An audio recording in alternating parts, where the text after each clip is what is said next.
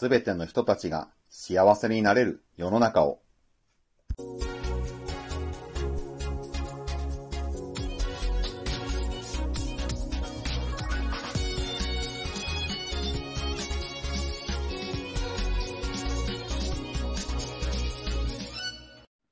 皆さんこんにちは。ブックトーカーベンの読書シェアリングへようこそ。今回シェアするのは宮口浩二さんの著書、ケーキの切れない非行少年たち。そのコミック版です。コミック版の原作となった文章版の方のケーキの切れない非行少年たちという本は2019年に発売されました。今、2022年ですから3年前ですね。私も書店で見かけたことがあって気にはなっていたんです。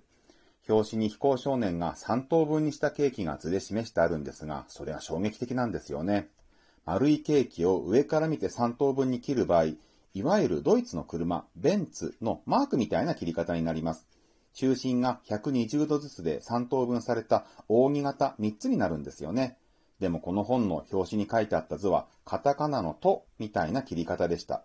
これ、まずはケーキを真ん中に線を引いて2等分にし、でも3つに分けなければならないから、仕方ないから1つの方をまた2等分にし、それでカタカナのとみたいな切り方のケーキができてしまったというわけです。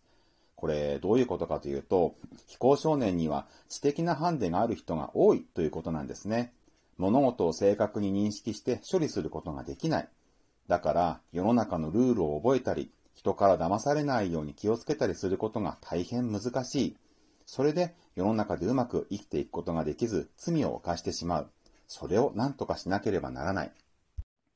この本は医学博士であり臨床心理士でもある宮口浩二さんが医療少年院で勤務していた時に目にしたそういった少年たちの驚くべき実態を広く知ってもらいたいという思いからお書きになった著書をコミック版にしたというものなんです。宮口浩二さんがこの本を書いた目的は3つありました。一つは世間にこういった少年たちの存在を知ってほしい。もう一つは、こういった少年たちが飛行に走らないよう手を貸してほしい。最後は、少年院で働く人が増えてほしい。少年犯罪に関してはいろいろなお考えの人がいるでしょう。ただ、事実として言えるのは、少年に限らず大人もそうなんですが、受刑者が一人出ると少なくとも年間400万円コストがかかるということなんですよ。彼らにだって食事代や光熱費がかかるし、病気になれば治療費もかかります。これらはすべて税金で賄われているわけです。もし受刑者が1人減れば400万円、10人減れば4000万円、100人減れば4億円の税金が浮くわけで、それを他の困っている人たちへの社会福祉に回したり、橋や道路や公共施設を作ったり直したりするのに回せるわけですから、これ全日本国民に関わる課題と言えるんですよね。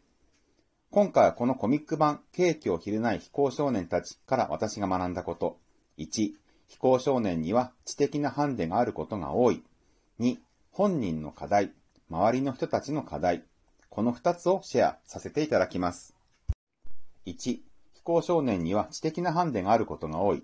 少年院に入ってくる少年には多くな知的なハンデのある人がいます。丸いケーキを3等分しましょうと言われても、ドイツの車、ベンツのマークのように切ることはできず、カタカナのとみたいな切り方になったり、漢字の数字の2みたいに、ただ線を2本平行に引いて3つに分けたりします。いろんなことにおいてそうなので、読める漢字も少ないし、簡単な計算も難しい場合があります。これは彼らに悪気があるわけではなく、生まれ持った障害なので、うまくできないのは仕方ないんですね。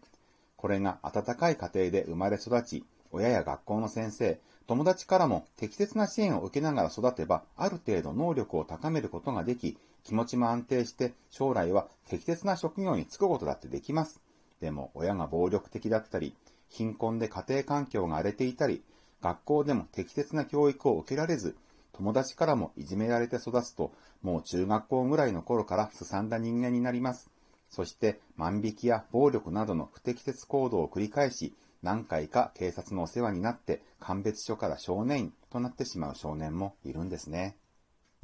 このコミックでもそんな少年が登場します。一旦少年院に入ったその少年は少年院生活を模範生として過ごして少年院を出るんですが、社会に出てもまた不適を起こしてしまうんですね。せっかく仕事に就くんですが、やはり知的能力のハンデがあるため仕事をちゃんと覚えられない、できないんです。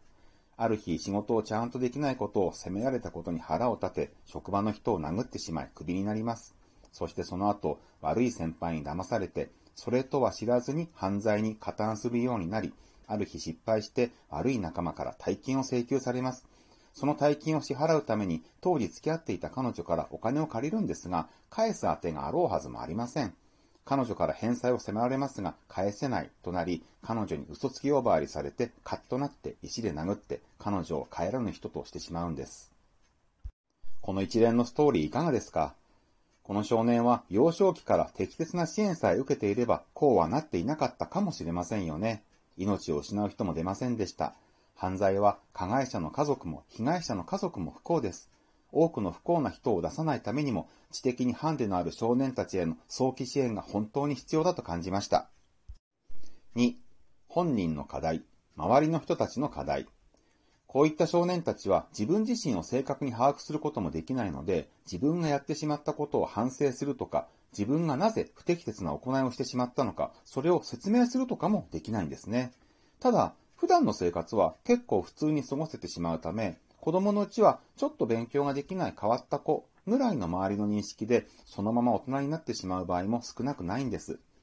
早くから周りがその少年の課題に気づいていれば、例えば丸いケーキを3等分にするときはこう切るんだよと教えることができます。でも気づく人がいないから誰もそれを教えないんですね。いや単純に皆さん、あなたの周りの人たちに丸いケーキを3つに切らせるなんてこと普通しますか？一緒に誕生日やクリスマスを祝う間柄でもない限り、そんなこと把握できなくないですか？こんな風に、いちいち把握はできないけど、でも、きちんとできてるのかどうかわからない日常のことってたくさんあると思うんです。でもそれって、家族とか、親友とか、よっぽど近しい人じゃないと気づきようがないんですよね。そしてケーキを3等分に切ることに限らず、日常のいろんなことが本当はきちんとできないのに、それに気づいてもらえることもなく大きくなり、そしてある時壁にぶち当たって挫折し、犯罪に手を染めてしまう。そうすると、加害者となった本人も、被害者も、周囲の人もみんな不幸になる。そうなってしまうんです。だから、世の中がそういった少年を幼いうちから早めに発見し、適切な教育を行うことがすごく、すごく大事なんですね。今、小学校や中学校で特別支援学級に在籍する子供が年々増えているそうなんです。特別支援学級というのは、いわゆる先生一人に三十何人の子供たちがいる一般の学級じゃなくて、障害のある子供たちが通って勉強する学級なんですね。で、年々、日本の子供自体の数は減ってるのに、特別支援学級に通う子供は増えてるんですよ。これは私の感想なんですけど、それっていいことだと思うんですね。これって、障害への理解が社会でも各家庭でも進んできたことだと思うんです。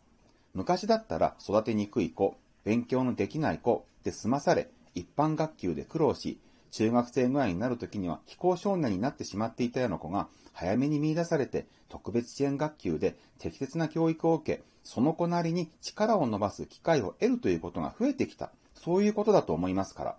だから、特別支援学級に通う子供が増えてきたというのは、この本で宮口浩二さんが訴えたかった、こういった少年たちの存在を知り、飛行に走らないよう手を貸すという願いが世の中で少しずつ現実になってきたということじゃないかなと思うんです。まとめます。1、非行少年には知的なハンデがあることが多い。2、本人の課題、周りの人たちの課題。すごく昔の時代、江戸時代とか、鎌倉時代とか、そういう時代にも発達障害の人、知的なハンデのある人たちっていたと思うんです。でもその頃って世の中が今と比べてとっても単純でした。なので、そういったハンデのある人たちでも生きていくのがそれほど辛くなかったんじゃないかと想像します。しかし今、世の中はどんどん複雑になり、知的なハンデがあるなしに関わらず、生きていく上での難しさが格段に増した気がするんですね。となると、発達障害の人、知的なハンデのある人たちにとっては、もしかしたら人類の歴史上、今が最も生きにくい時代なんじゃないかなと思います。そういった方々への適切な支援が行われることで、社会全体が幸せになれる。今後どんどんそういった世の中になっていくといいなと感じました。このコミック版、ケーキの切れない非行少年たち、説明欄に本のリンクを貼っておきましたので、興味の湧いた方はぜひ買って読んでみてください。